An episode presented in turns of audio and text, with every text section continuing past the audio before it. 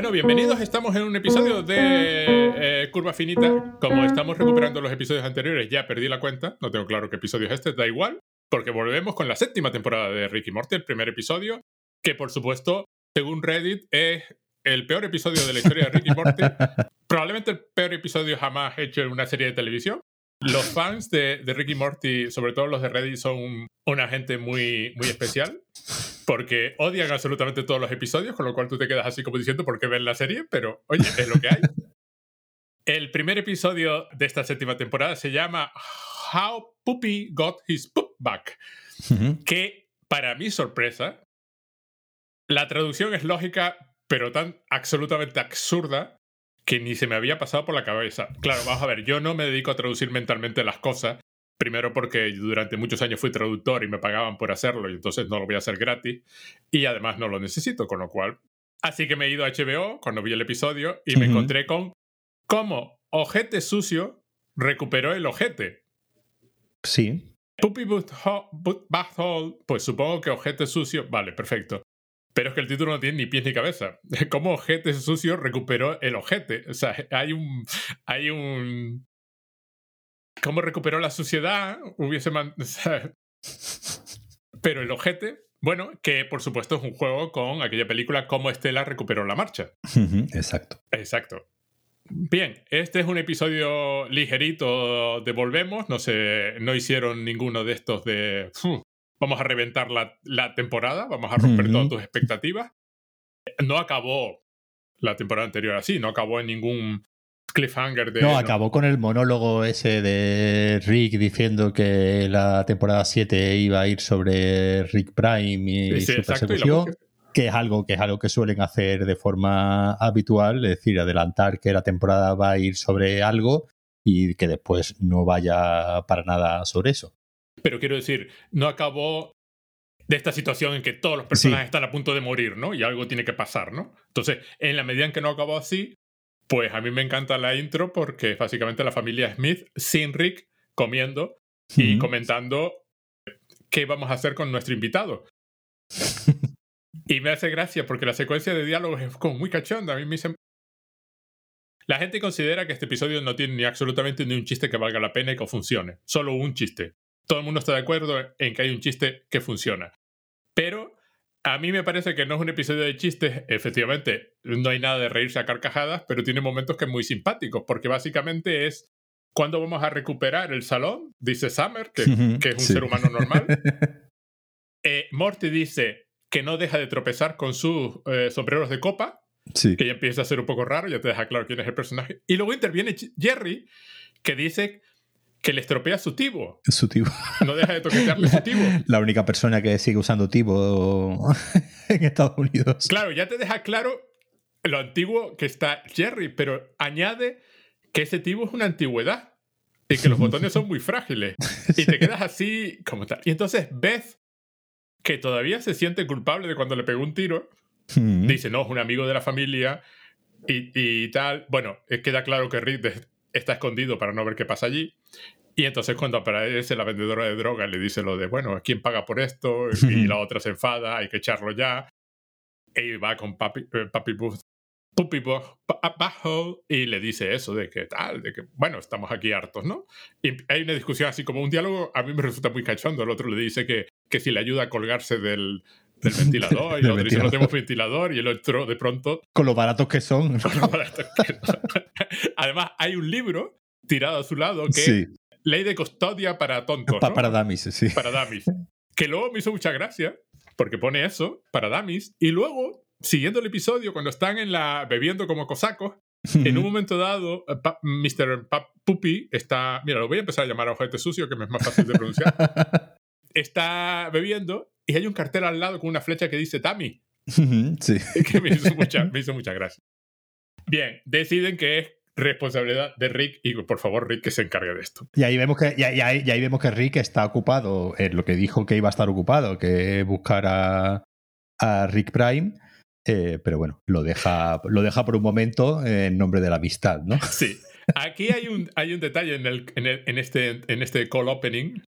Uno es que cuando hablan de lo del disparo y la bala, ¿no? Beth dice, ya, ya, ya pedí perdón, ¿no? sí, sí, sí, te, te, rompió por dentro, como si fuera una bala, le responde el otro. Claro. A mí me pareció un comentario divertido sobre el sufrimiento del perpetrador, ¿no? Del que hace el mar, sufre mucho por haberlo hecho, ¿no? Por lo que sé, es básicamente el argumento de Oppenheimer, ¿no? Cómo sufre Oppenheimer por todo, por todo esto. Y tú dices, bueno, lo siento, y pico mil personas que murieron por la bomba, a lo mejor sufrieron un poquito más, ¿no? Mm, sí. Y luego que Ojete Sucio parece ser consciente de las temporadas, porque además comenta, seguro que no me esperabas ver al principio de la séptima temporada. Y lo vuelve a repetir. Hace ese mismo comentario. Porque, porque él normalmente ha salido siempre en las escenas eh, post-créditos, ¿no? Entonces, en este caso, pues eh, rompe, la, rompe su tónica y, y, también pues nos damos cuenta de que todo eso que hemos ido viendo eh, en, ese, en esas pequeñas historias de Papi Butthole eh, son canon. Es decir, hay una, hay, una, hay una evolución ahí y este episodio, pues digamos, forma parte de esa evolución del personaje. ¿no? Es que hay mucha evolución del personaje porque es un episodio que sorprendentemente saca muchas cosas de episodios anteriores. Es decir, tienes que ser consciente de cosas que han pasado para que el episodio no te pille totalmente por sorpresa. Pero eso me hace gracia que él referencia explícitamente las temporadas. Es decir, aparentemente es un personaje que vive su vida pero es consciente de que hay temporadas y episodios, pero vive su vida y sufre mucho y está aquí en el peor momento de su existencia. Efectivamente, no es el mejor episodio de Ricky Morty. No sé si es un buen episodio. A mí me parece que es mejor de lo que Reddit está diciendo, pero, hombre, efectivamente no es de los episodios en que nos podemos recrear en lo absolutamente brillantes que son los guionistas y las capas y capas que han, que han metido. Aunque tiene más capas de, los que, de las que le dan. ¿A ti qué te parece? Sí, sí, es verdad que es un episodio, digamos, que no, no está obviamente dentro de los memorables, eh, como si hubo un poco en la temporada anterior, que nos pegamos más de dos horas hablando de alguno de ellos. Este no, no, va a ser el, no va a ser el caso, pero bueno, es un episodio que yo creo que toca una serie de temas interesantes y que, que recupera, ¿no? Además, recupera una serie de, personajes que hemos ido viendo a lo largo de, de, toda la serie.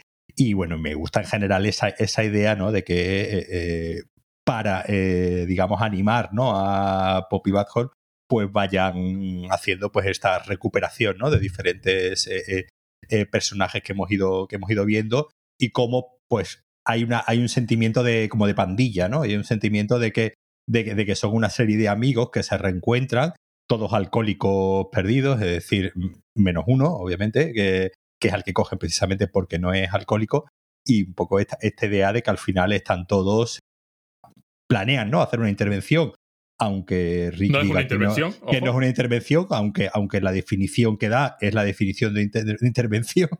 sí, sí, pero no es una intervención, que conste pero no es una intervención y, es este, un poco esta idea de que al final el propio Rick podría ser ¿no? el, motivo de la intervención porque al final están todos eh, más mal que bien. ¿no?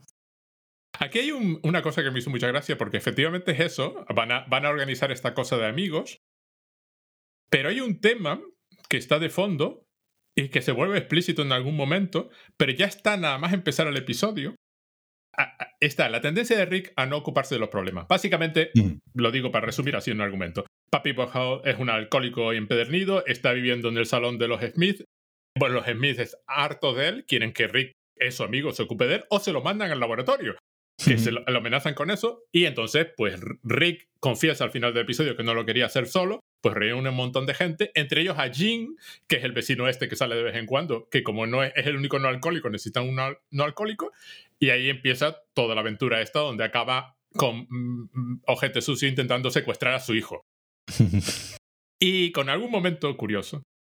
Pero el tema fundamental no es curiosamente el de, el de la reunión esta de amigos, que, donde se revelan verdades. Es la mm. típica cosa de película, ¿no? Se rompen las amistades tres veces y se rehacen la amistad tres veces a lo largo de la noche, ¿no? Estas amistades eternas de la noche de borrachera que hemos pasado por tanto que al día siguiente sale el sol incluso se desvanecen al final del episodio, en plan, se fueron a vivir sus vidas.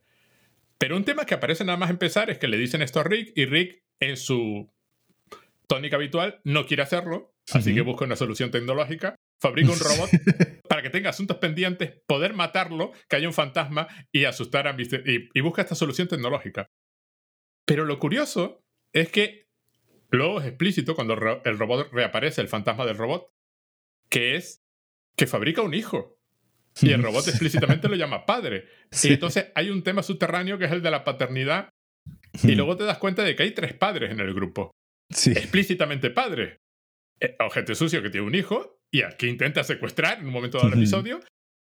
Ver Person, que tiene una hija, que además es una hija de, la temporada 5, que se menciona y no volvió a aparecer. Y aquí aparece explícitamente y además aparece un par de veces en situaciones que dan a entender que están estableciendo algo para un episodio futuro.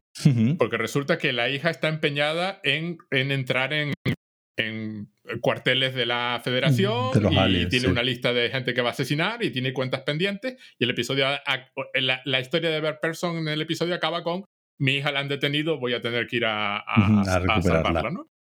Y por supuesto, Rick no solo es padre de Beth, sino que además construye un hijo en el episodio que en un momento dado, además le pregunta por, su, por, qué. Que vuelve a remitir a lo de aquel robotito de mantequilla. ¿Por qué, por qué existo, no? y, además, y, además, y además, nuevamente, Rick eh, buscando eh, eh, la solución más complicada para no hacerse cargo de un problema. Para no hacerse cargo de un problema que es emocional. Y entonces por eso reúne a todos estos amigos para intervenir a un alcohólico y se van emborrachando por el camino. y también es muy divertida cuando Morty baja y le dice a Rick, ¿quieres café? Y el otro, ¿puedo sintetizar café? No, no, no, no, hace falta que te inventes excusas para bajar. Y Morty dice, ya sabía que me lo ibas a decir, ni me molesté en traerte la taza de Y empieza todo este diálogo pasivo-agresivo de ¿cómo va? Y el otro, sí, sí, lo encontré y no sé cuánto, y todo sarcástico y no sé qué. Y no, no logran mantener una conversación normal de seres humanos. Toda la, toda la parte esta del, del robot, eh, la verdad es que tiene, tiene mucha gracia en el sentido de que, bueno, primero obviamente que usa una serie de tropos, ¿no? O sea, acerca de los, eh, de los fantasmas, ¿no? De, Esta idea de los fantasmas capaces de, de traspasar, ¿no? Paredes, eh, pero que, pues obviamente, ¿por qué una pared sí y el suelo no? Nuevamente vemos un, un suelo, ¿no? Siendo atravesado como vimos en, justo en el anterior capítulo, ¿no? Donde, donde se le caía, ¿no? A, a, Morty la espada láser eh, también en el, en el suelo. Es decir, por segunda vez estamos viendo que ese suelo es un poco, es un poco inestable. un poco inestable. Y bueno, ya, y obviamente esta idea de que los robots tienen alma, ¿no? De que, de que los robots tienen, un, tienen un espíritu, es decir, cuando crean un robot, el robot tiene una conciencia extrasensorial que, es un, que es un fantasma y obviamente el, concepto de, siempre de los, de los de las películas, ¿no? De, fantasmas y de los relatos de fantasmas de esta idea de, de los fantasmas de que se quedan en un, en un limbo porque tienen asuntos no resueltos. es gracioso que lo, que lo resuelve cargando el, cargando el programa del robot al 60%, ¿no? Entonces hay al 61%, creo que lo, que lo deja. Algo así, lo dejan en un setenta y tanto, sí. Y, por eso el, robot tiene asuntos pendientes y eh, el fantasma del robot tiene asuntos pendientes. Pero bueno, nuevamente Rick complicando los asuntos para no hacerse cargo, en este caso, de, su amigo Papi Badhol, que está pasando un mal rato por haber eh, bueno, tenido problemas maritales que ya nos lo han ido adelantando, ¿no? En los, eh, en los siguientes, en los anteriores, ¿no? Apariciones suyas, creo que la última vez que lo habíamos visto era haciendo pesas, ¿no? Poniéndose fuerte pues para intentar recuperar a su, a su mujer y, tal.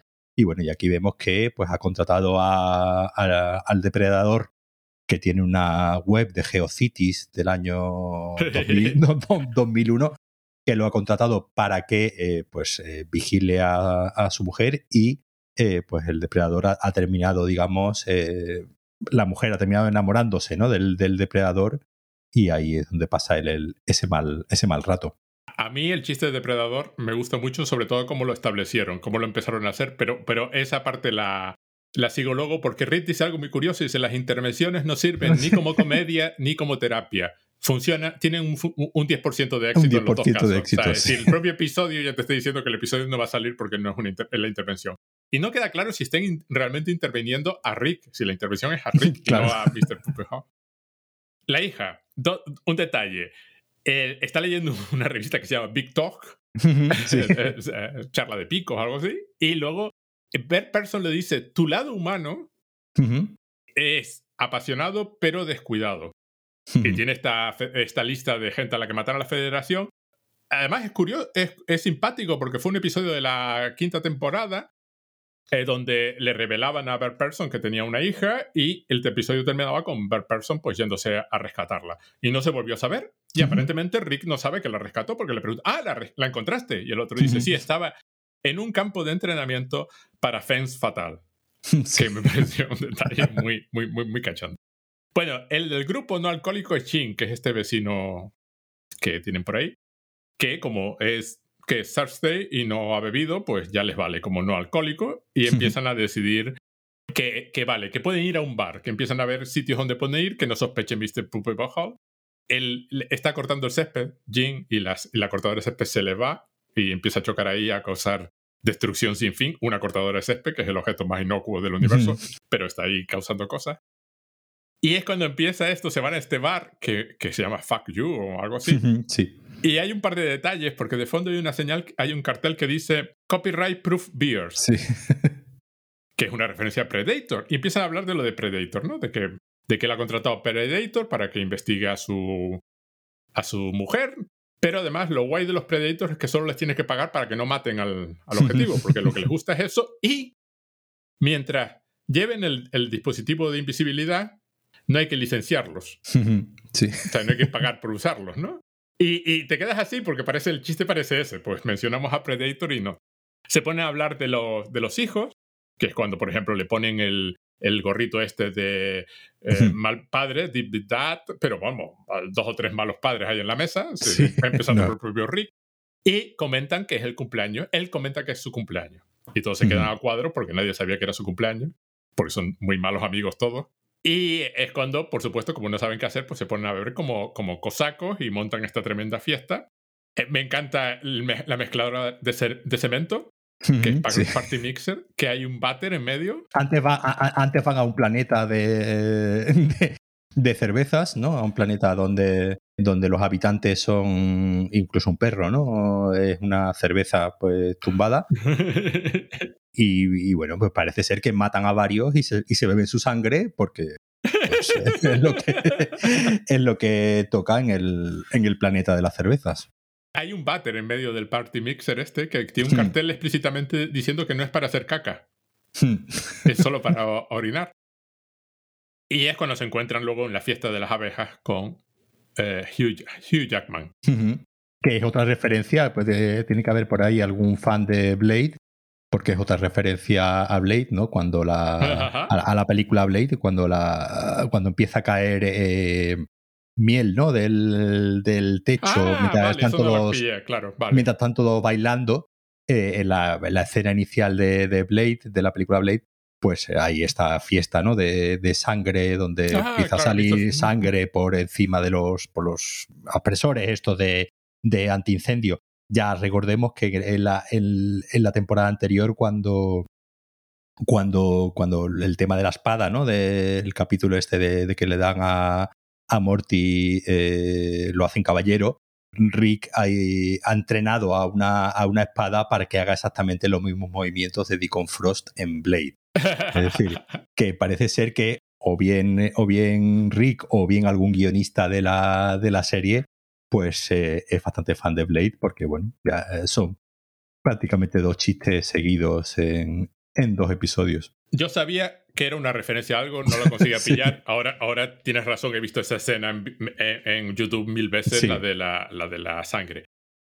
Aquí lo simpático es eh, todo lo de alguien pregunta si está en, qué planeta están y dice está en la Tierra porque mira este es Hugh Hackman el otro, Rick lo llama y dice no hemos presentado los dos los Oscars es un club muy exclusivo y resulta que es cuando empezamos a tener así una de las ideas más claras de que Jim no es exactamente lo que parece, que parece un tío normal y tranquilito, pero conoce a Hugh Jackman porque es su... Em, es de su prima, es el marido de su prima. Es el marido de su prima, exacto.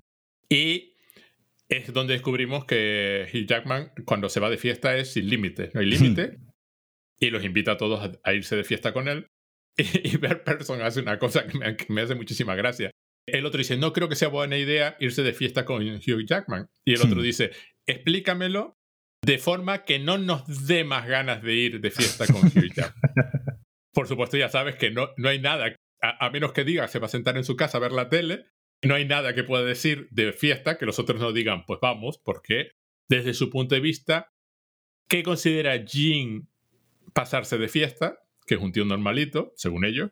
Por tanto, ¿qué considera que es excesivo? Y resulta que Hugh Jackman simplemente no tiene límites de ningún tipo. La gracia también es que, que, claro, que Hugh Jackman siempre ha sido un, señor, digamos, muy muy razonable, ¿no? Dentro de Hollywood y, al que no se le conocen escándalos. Eh, hasta hace relativamente poco, pues eh, llevaba con su mujer 26 eh, años, se acaba de divorciar el hombre. Entiendo que, que, todos estos chistes que hacen aquí sobre su mujer, pues obviamente son, son anteriores a su divorcio, pero bueno, siempre ha tenido fama, pues de eso, de ser un señor, pues digamos, pues muy normal, ¿no? Para ser de, Hollywood y sin ningún escándalo y nada fiestero y nada.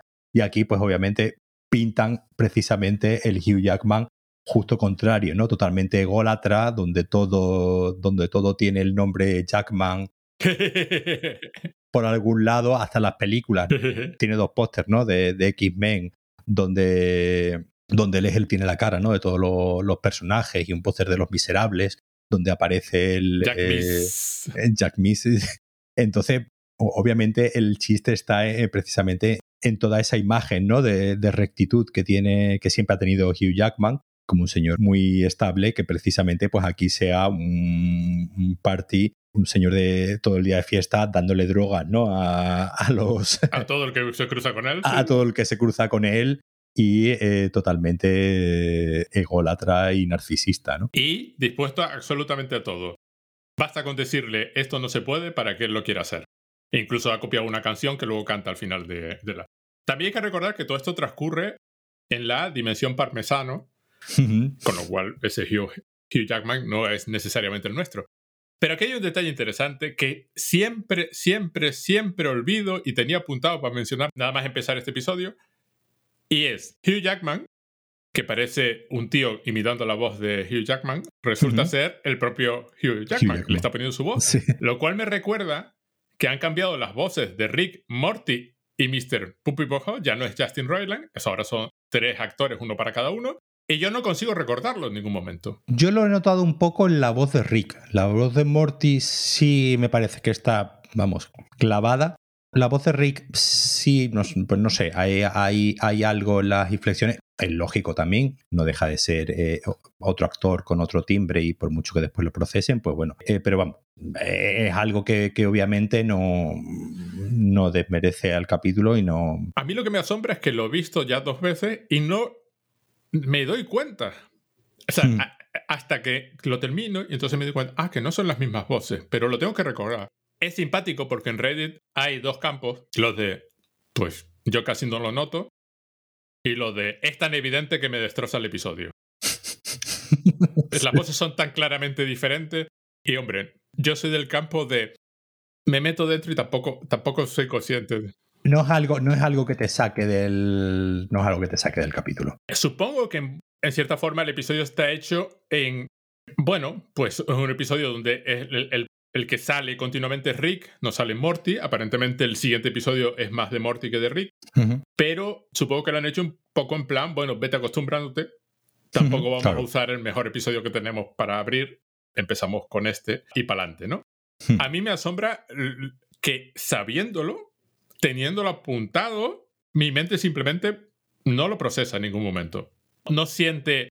Entiendo que si viese un trozo del, Rick anterior y un trozo de este Rick, me daría cuenta, sería evidente. Mm, sí. No consigo recordar lo suficiente la voz de Rick, más allá de una especie de abstracción que tengo en la cabeza como para que me moleste. Ya hay ya vídeos eh, en YouTube, porque bueno, el, capítulo, el capítulo salió ayer y ya pues les ha dado tiempo.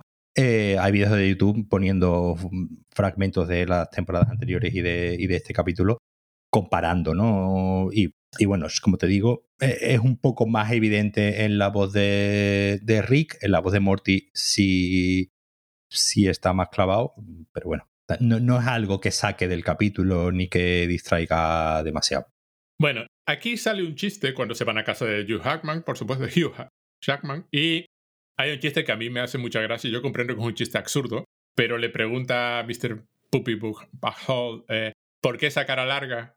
Y el otro responde, es la forma de mi cráneo. claro. Que, es un chiste absurdo. A mí me hace mucha gracia porque, claro, están no lo que el otro quiere decir. Y aparte, es un foreshadow de lo de Predator que sí. sale al final, ¿no? Y ahí, aquí es donde se produce toda esta movida emocional entre los amigos, se destroza la amistad, ¿no? Resulta que no era el cumpleaños de Ojete Sucio, de Mr. Puppy Butthole, un día aprender a pronunciarlo, y simplemente lo dijo porque el tío, vamos a ver, este señor era profesor universitario y Rick, por un rollo, un episodio que luego se referencia, le destrozó la carrera, que es donde empezó la caída de Mr. Hay en cierto sentido Rick es responsable de todo lo que está pasando, le destrozó la vida a este, a este pobre hombre, y dice, hombre, reconozco una intervención en cuanto se me pone delante. Entonces los empezó a probar a ellos y fallaron todos. Ninguno recordaba que no era su cumpleaños. Que no era el cumpleaños. Y Rick decide que pues que se va a casa y que bueno, que a ver, que todo se podía haber resuelto hablando. Que por supuesto nadie lo quiere en casa, pero el hombre es lo suficientemente inteligente como para saber que nadie lo quiere en casa. Y entonces, ¿por qué no me dijiste nada? Sí, pero ¿por qué tú no, si te das cuenta, por qué no haces algo? Es decir, la típica cosa de todos los episodios de toda serie de televisión de todos los tiempos, de hablando se hubiese resuelto el episodio nada más empezar, pero como no hablamos, pues no sé. Y es cuando se, se, se, va Rick y los otros deciden que van a ir a recuperar a Amy. oh, y te quedas así. Y todos se meten en la movida, incluso Jim, que de pronto vemos que está como una cabra. Él también, que, que si lo dejas se disparata. Que es cuando pasa esto de Rick y el fantasma, y el fantasma le dice, oye, pero yo creo que el que tiene cosas sin resolver eres tú. Eres tú. y, Rick vuelve a ayudarle y están delante del apartamento de la Amy. Mi Amy, dice. y entonces Jin está ahí con, con la boombox, con típica boombox, escena. Hugh, Jackman, que, que, canta, pues se pone a cantar. Sí, sí, sí. Además, una cosa más gracias, hablando de las voces antes, Hugh Jackman, que es australiano, aquí exagera su acento australiano, porque él en realidad, pues bueno, es decir, obviamente es un señor con acento australiano, pero bueno, si tú lo ves hablar en entrevista, pues no tiene un acento australiano tan marcado, que fue precisamente lo que, lo que me hizo a mí al principio sospechar que no era Hugh Jackman, sino que era alguien, que era alguien, que era alguien, digamos, eh, recreando a Hugh Jackman, pero no, no, es, es él, como digo, exagerando su, su acento australiano. Entonces, nuevamente hay un juego con, la, con las voces muy... Muy divertido, sí, sí. Muy simpático. Y que bueno, Hugh Jackman pues ya ha hecho musicales y es un señor que canta, ha cantado en los Oscars y ha cantado en los Tony y ha hecho musicales. Entonces, bueno, pues aquí aprovechan y lo ponen a cantar eh, nuevamente. ¿Solo hacen un chiste con lo de Wolverine? Bueno, em, Rick comenta que por favor nadie haga chistes con Wolverine. Por favor que nadie haga chistes con Wolverine y hacen unos cuantos. ¿eh? Hacen, sí, pero quiero decir, Jim hace tal, bueno, sí, hacen varios, ¿no? Hacen, hacen, hacen, varios, lo que pasa que son que muchos de ellos sin son mencionar bastante. a Wolverine, quiero decir. Claro, sin mencionar a Wolverine y, hacen, hacen varios, digamos que son muy, muy de nicho y muy. Hay un momento que le creo que le preguntan, pero. Ah, no, no, sé qué le preguntan, pero, pero, pero eso duele. Duele todo el tiempo, ¿no? Que, porque es una referencia pues, a la primera película de los X-Men que le preguntan a, Wolverine precisamente, pues si le duele, ¿no? Cuando, cuando le salen las garras y él dice que sí cada vez que, cada vez que sale. Entonces, bueno, yo creo que sí hay un poco ese, y de hecho es lo primero que dice, ¿no? Dice, por favor, no le hagamos chistes de Wolverine, que tiene que estar el hombre ya harto de que le, haga, de que le hagan chistes y prácticamente agotan ¿no? todos los chistes que se pueden hacer. Hecho, lo dicen al final.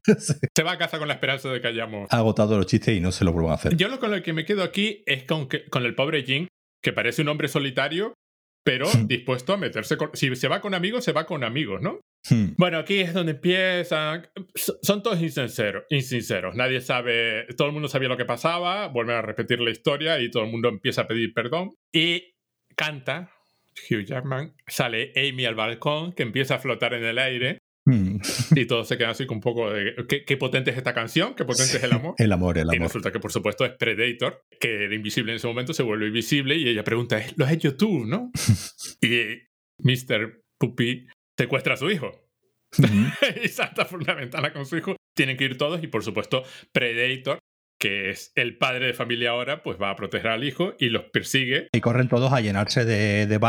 tal y como hacía Arnold Schwarzenegger en la, en la primera película de, Predator. Hay, dos referencias a las dos películas, ahora llegaremos a la segunda.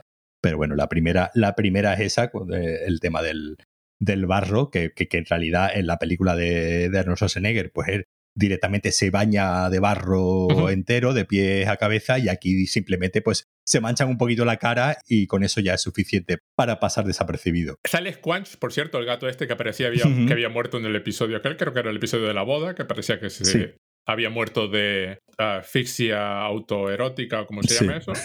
Pero que también, y el otro le dice, eso con lo que te estás cubriendo no es barro. Y él dice, no soy de este planeta. Pero bueno, cada uno. Están ahí, el predito persiguiéndolos, todos inmóviles y en silencio. Y Mr. Puppy Butthole abre una lata que hace clic y dice, admito que ha sido autodestructivo. Que esto ha sido autodestructivo. Por supuesto, empieza a pegarles hostias a todos porque es Predator. Pero lo, le ganan. Pero le ganan, como había predicho Hugh Jackman, como equipo. Solo cuando empiezan a pegar todos juntos, al principio los derrota a todos por separado, pero cuando empiezan juntos le ganan, que es cuando aparece pues Amy y descubrimos que Mr. Puppy Hall se llama Wayne, que es el nombre más anodino del universo, por supuesto, y que, oye, son una familia, ¿no? y aquí hay el comentario este de no sabía qué hacer sin ti, creo que podría empezar no secuestrando, hmm. que por supuesto, una mención a todos los padres tóxicos de todas las noticias que secuestran a sus hijos, matan a sus hijos o lo que sea para vengarse de sus esposas. Y tú dices, podrías empezar no haciendo lo básico, ¿no? lo básico, esto es lo básico. Aparece Hugh, Jackman que derrota al Predator de un golpe. Sí. Pero eh, la otra los echa de allí en plan, bueno, es que me, le han pegado a mi novio, ¿no? y hay un momento muy bonito donde, eh, donde el niño eh, llama por su nombre de pila al Predator, en plan, papá, ¿no? O sea, en plan, que es cuando Mr. Papi Hall se da cuenta de, se da cuenta de, de que lo está haciendo bastante, bastante, bastante mal, ¿no? Aquí el Predator le da a Poppy Hall una, una pistola, ¿no? Como... Sí, como regalo.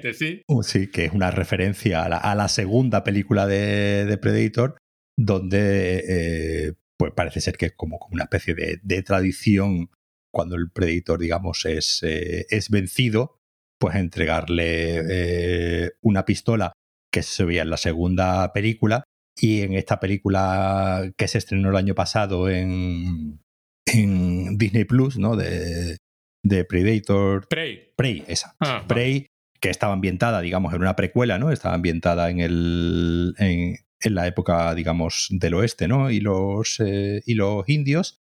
Y ahí pues veíamos eh, de dónde salía esa pistola. Eh, que ah, vale, vale, vale. Que era algo de los. pues.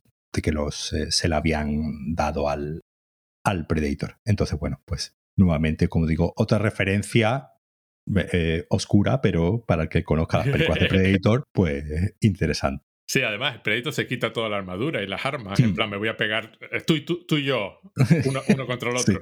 Y es donde cuando Mr. Puppy Hall dice, ¿no has visto el, episodio no sé si. Eh, el episodio de la temporada 2, el episodio 4 de la temporada 2, dice. Sí, o algo así. Pero es el episodio este donde reúnen a la banda, donde van a, es donde se demostraba que pues, el tío sabía. Pero es curioso que de nuevo es el único personaje que explícitamente referencia estas cosas, excepto Rick en los finales, en los rants finales, estos que dice 100 temporadas de Rick y Morty, cosas así. Sí, claro, porque Poppy Butthole siempre que sale, siempre que ha salido, siempre ha roto la cuarta pared, siempre ha sido un personaje que, que ha hablado al, al público digamos, con esa conciencia de que es un personaje de una serie de, de, de, televisión. Y aquí ya directamente pues, hace referencia a episodios concretos con sus números y todo. que... Creo que lo había apuntado, pero no lo, no lo apunté. Lo miré, pero no lo apunté. De todas formas, acaba ya, pues en plan, pues nos vamos a desayunar. La noche de juerga, de esta donde ha pasado de todo, la típica película de, la típica película de noche de juerga entre amigos, que las amistades se hacen y se hacen a lo largo de la noche y donde ha pasado absolutamente de todo, pues acaba en el desayuno por la mañana tomando tacos y hay que robar un coche, dice Hugh Jackman y están todos ahí comiendo sus tacos tranquilamente y es donde empiezan, pues bueno, las despedidas en plan, bueno, creo que hemos aprendido algo, ¿no? Y es, pues, acaba con Mr. Papi Bahol, como vais contando el, futuro de los otros personajes. Per Person se va a lidiar con algo peor que un depredador, que es con su hija. Sí, con su hija La paternidad, como además dice, en un momento dado lo dice al principio, dice, no sé, lo de la paternidad suena agotador, ¿no? O sea, y entonces me voy, me voy de fiesta con los amigos, ¿no? Y, por cierto, Bert Person se despide de Rick diciéndole canonical you. Sí. es, es, canon haberte encontrado, porque no se ven desde el final de aquel episodio, donde lo recuperaba, ¿no? Y el otro dice, quiero olvidar esta noche, ¿no? Y Ojete Sucio dice algo que a mí me sonó al mensaje del episodio, no la quiero repetir, pero tampoco la quiero olvidar. Sí. Hay que recordarlo porque, porque este es el punto donde, de referencia para empezar a subir, ¿no? Pero claro, no hay que repetirla porque eso no sería, ¿no? Y termina como las películas estas de los grupos que de una única noche donde todos van desvaneciéndose, el tropo este de que se van desvaneciendo, y contando que eh, Hugh Jackman volvió a reconstruir un premio que había roto, Jing le había disparado y lo había roto, Headgear que le habían arrancado la columna, pues se hizo una operación para nuevo y todavía la está pagando. El taxi, el taxi desaparece. El pobre Gear es la segunda vez que le arrancan los. Le arrancan los. Eh, digamos, los gears que tiene como testículos y se lo ponen en la, en, la, boca. Dice, ¿por qué esto es lo que me pasa a mí? O sea, lo, lo preguntan, ¿no? ¿Por qué me tienen que hacer siempre esto? Sí. A mí me parece esto, esto es un chiste, ¿no? Cuando Rick se pone a explicar a explicar el chiste. Es explicar por qué están desvaneciéndose todos, que es una pastilla para desvanecerse, pero se desvaneció y se tuvo que desvanecer, desvanecer para preguntarle. Se tuvo que tomar otra pastilla para, para desvanecerse y explicar el chiste. Y explicar el chiste y empieza además a explicar por qué desapareció también el taxi, porque la pastilla considera que era una cubierta humana y, y empieza a explicar, a explicar, a explicar. Y Mr. Puppy pone cara así de, oye, te está pasando. Y a mí me, me, hizo gracia porque me pareció que era un chiste con los fans, estos que tienen que tener una explicación absolutamente hmm. para todo, que nada puede ser una metáfora, nada puede pasar. Eso, nos desvanecemos. Pues ya está, es un tropo, es un tropo narrativo audiovisual y, y ya está. en el fondo es el, es el mismo. Es, el mismo chiste metachiste que lo del, que lo del fantasma, ¿no? Es decir, es, es explicar eh, estos lugares comunes, ¿no? Que, todos tenemos, pues eso, que el fantasma pues eh, puede atravesar las paredes, pero no, pero no el suelo y puede andar por el suelo y que cuando un personaje se desvanece, pues obviamente no se está desvaneciendo en la vida real. Pero eh, al final, eh, un poco yo creo que es esa, es esa gracia de tener que explicar todos los, todos estos tropos narrativos y, audiovisuales y sobre explicarlos hasta que ya deja de tener la gracia. Creo que este es un punto más donde la serie se está metiendo con los fans más, más agresivamente fans, en plan, es que hay cosas que, que no, no tienen explicación, simplemente pasan en la, en la, televisión, no pasa en ningún lado. Esto no, no, es real más allá de este, de este punto, pero esta insistencia en que todo tiene que estar explicado y me tienes que hacer una película para explicar cómo fulano consiguió, que es un detalle, ya está, no, no, no tenía más importancia. Y por supuesto se vuelve a tomar una pastilla. Le da una pastilla para que se desvanezca el propio Mr. Pop, Puppy, Papi, Puppy, Puppy. Y él se toma otra para desvanecerse. Y le ofrece, le pregunta, lo cual uno, uno se pregunta por qué no empezó así también. A construir una casa 3D en la luna. Le podía haber construido una casa en cualquier Desde el principio. Desde el principio. Antes de todo. Y esto es el punto que más me gusta de todo el episodio, donde hace referencia a mi personaje preferido de Rick y Morty. Dice, se toma la pastilla Rick y dice, Here I go peeling again. Sí. Que es una referencia a la frase de Comprópulos Michael, que es este asesino que salía en aquel episodio donde llevaban a Jerry a no sé dónde, que es una, un asesino encantado de asesinar. Sí. Le molaba mucho asesinar y, y, su frase es Here I go killing again. Y aquí es Here I go peeling again. Peeling again. Y descubrimos que la pastilla duele de cojones. que, le hierve la sangre. El ojete sucio lo, comenta y dice, soy yo diferente, ¿por qué los otros no reaccionaron? y supongo que es de nuevo una referencia al rollo de Wolverine, que se supone que sus poderes duelen de, de, cojones. Y el momento más triste es cuando Jin aparece con la caja de amigos de la tienda de tacos, que se llama Tamburín Tacos, además, porque él, los convenció de que tenía amigos fuera y cuando sale no hay ningún amigo fuera, se han olvidado de él, lo tienen abandonado en la de tacos, que a mí me pareció tristísimo, tristísimo. Y luego está el Sting, que es la parte que por supuesto gustó a todo, a todo Reddit, es la única parte buena de este episodio, si te, si te fías de Reddit, donde descubrimos que la cortadora de césped pues ha hecho... Ha seguido.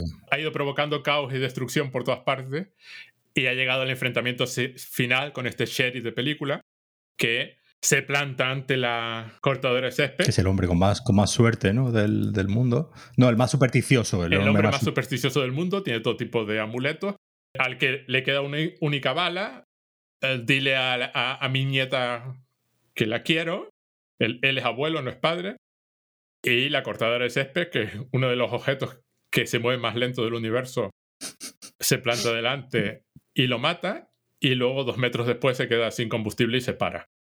Y los otros dicen, los otros policías, se podía haber salvado si se hubiese apartado un par de metros. Y añaden, sí, pero no se lo contemos a su hija, a su nieta. A su nieta. En plan, vamos a preservar la leyenda. Que no dejo de pensar que es una referencia continua que ya hacen desde la primera temporada al final de, de la aquella de Batman, que era de Dark Knight, ¿no? Donde no vamos a contarle al mundo lo que era esto, vamos a engañar, ¿no? Yo, imagínate, yo me, yo me iba a ir más lejos, yo me iba a ir al hombre que mató a Liberty Balance. Es decir, ah, que... sí, sí. Bueno, aparte que es una referencia a todo ese tipo de cosas. Sí, sí. sí Pero lo digo porque esa, esa referencia. Sí, sí, que mantengamos la leyenda viva, eh, que, que, bueno, que al, que público siempre le va, siempre va a vender más pues la, la leyenda del hombre que se enfrentó a la cortadora de césped y murió valientemente que el hombre idiota que, que simplemente no se apartó un momento y, y, se, hubiese salvado.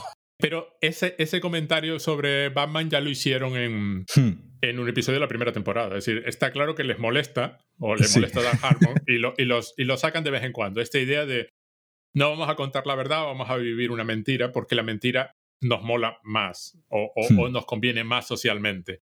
Ya te digo, lo repite. Pero bueno, este final bueno, el final es muy bueno, eso hay que admitirlo, está hecho así con mucha tensión y con mucho... con todos los tropos narrativos de este tipo de escenas, sabiendo que es un chiste, claro, eh, con lo cual es más gracioso. Y además el, el, el, sheriff tiene un enorme parecido con Sam Elliott. Sí. Con, con el actor este que, que, pues bueno, que ha hecho películas de, del oeste y que bueno, pues que es muy macho y es muy señor americano. Y entonces, bueno, también yo creo que hay un poco de, de choteo ahí con el, con el rollo ese del, del sheriff eh, americano que se sacrifica por, por todos, ¿no? Y que cuya hombría pues eh, va, va por delante. No sé qué decirte, yo lo disfruté, efectivamente. es, un capítulo que obviamente, como hemos dicho, no es, no es memorable, pero bueno, es un capítulo pues, pues divertido, interesante, donde digamos la trama de ciencia ficción pues queda un poco más, más apartada en eh, pues eh, simplemente por, por contar una, una, historia, pues como he dicho, de, de amistad, ¿no? De, de, y también, pues bueno, es una manera de, de ver también un poco el, esa parte de Rick que no solemos ver, que es, pues bueno, en este caso, pues la de él con, su, con sus amigos, donde pues se nos da a entender que esta no es la primera juega que corren entre, entre todos y que bueno, que él tiene ahí pues una especie de, de mundo oculto que no solemos ver detrás de, de, las grandes conspiraciones, en este caso la de, la de atrapar a, Rick Prime. Y pues bueno, tiene esta, esta parte, digamos, más, más mundana y más cotidiana de pues simplemente pues estar eh, con sus amigos y irse de fiesta con, con ellos. Eh, Rick, eh, perdón, Morty aparece, aparece poco, no, Nada. apenas aparece. Y bueno, y, es un capítulo que, que no tiene la, la, estructura esta habitual de dos historias en paralelo, una y una B, sino que es, una, es, un capítulo con una sola historia. Como siempre, pues eh, no, no quiere decir nada. Ha sido este capítulo y el, y el próximo capítulo pues irá de, de otra cosa totalmente diferente. Pero sí es verdad que lo, un poco lo que tú dijiste eh, cuando lo viste la primera vez, es un capítulo también con muchos elementos de canon, ¿no? Con muchos elementos de que, hay que recordar o que hacen referencia a muchas cosas que ya hemos visto y, obviamente pues después de, siete temporadas y diez años de, serie, pues obviamente habrá muchas cosas que se nos, que se nos vayan escapando. Y bueno, y tú y yo porque nos lo hemos preparado, pero entiendo que, que, obviamente pues al espectador casual, pues obviamente haya muchas cosas que se le escapen por eso, porque son 10 años de, series, son 60 capítulos ya y eh, eh, pues eh, obviamente todos vamos a recordar ¿no? a, estos, a estos personajes porque bueno, Per Person pues ya sí, nos han dicho ya que es el mejor amigo de, de, de Rick y el resto, pues bueno, son personajes que hemos ido viendo puntualmente en otros momentos, pero bueno, está, está divertido que los recuperen y que le den un capítulo a Puppy Bad Hole para él, para él solo, después de tantas apariciones después de los créditos, ¿no? Eh, entonces, bueno, pues que, que, el personaje ya tenga su propio capítulo, pues también era un poco de recibo. Aquí hay una cosa curiosa que me resulta interesante. Es un grupo de amigos que se entiende, ya sabemos, además, porque el episodio donde se recuperaba a Bert Person. Primero, tienes que recuperar, tienes que recordar que Bert Person no está muerto, que lo recuperaron y lo resucitaron. Y tienes que recordar la hija, que es que la hija sale nada. Si, si, si no te acuerdas de ese episodio, ya no, no sabes que la hija de Bert Person existe. Pero es un grupo que se conocen lo suficiente entre ellos como para que Rick pueda ser sincero y en un momento dado se pueden revelar unos a otros la verdad. El episodio empieza con una relación antagónica total con el resto de la familia ya sabes que ahí no les va a decir la verdad de ninguna forma, ¿no? Pero este grupo les va a decir la verdad, entonces es un episodio en que Rick puede decir la verdad. Yo no puedo evitar pensar que lo de la hija es muy, muy, muy deliberado. Hmm. Que, que, mostrar al personaje, haberse molestado en diseñarlo y hmm. sacarlo y tener y dejar claro que está viviendo allí, tiene la ropa tirada por todas partes, tiene la mochila, los elementos. Me he encontrado la pata de, uno de estos insectos soldados en el compost y tal, que y tu, y tu lista de gente que vas a matar y la lista está manchada de sangre, el papel mm. y cosas así, indica que eso en algún momento es algo que se va a recuperar y que, se va, y que va a salir y que, los, y que la hija es la que los va a volver a meter contra la federación en algún momento y eso tendrá cierta importancia. Porque se tomaron demasiado trabajo desde mi punto de vista. Conociendo a esta gente, pues es algo que puede que resuelvan ahora o puede que resuelvan en la temporada 8. Es decir, que. Sí, por eso.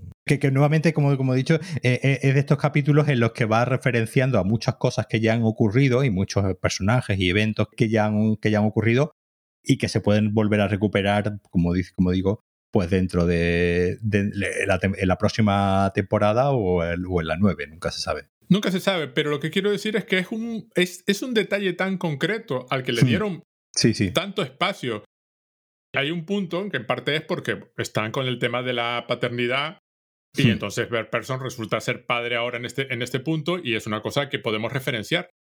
Pero que hay un... Irse nada menos que al episodio 8 de la quinta temporada. Hmm.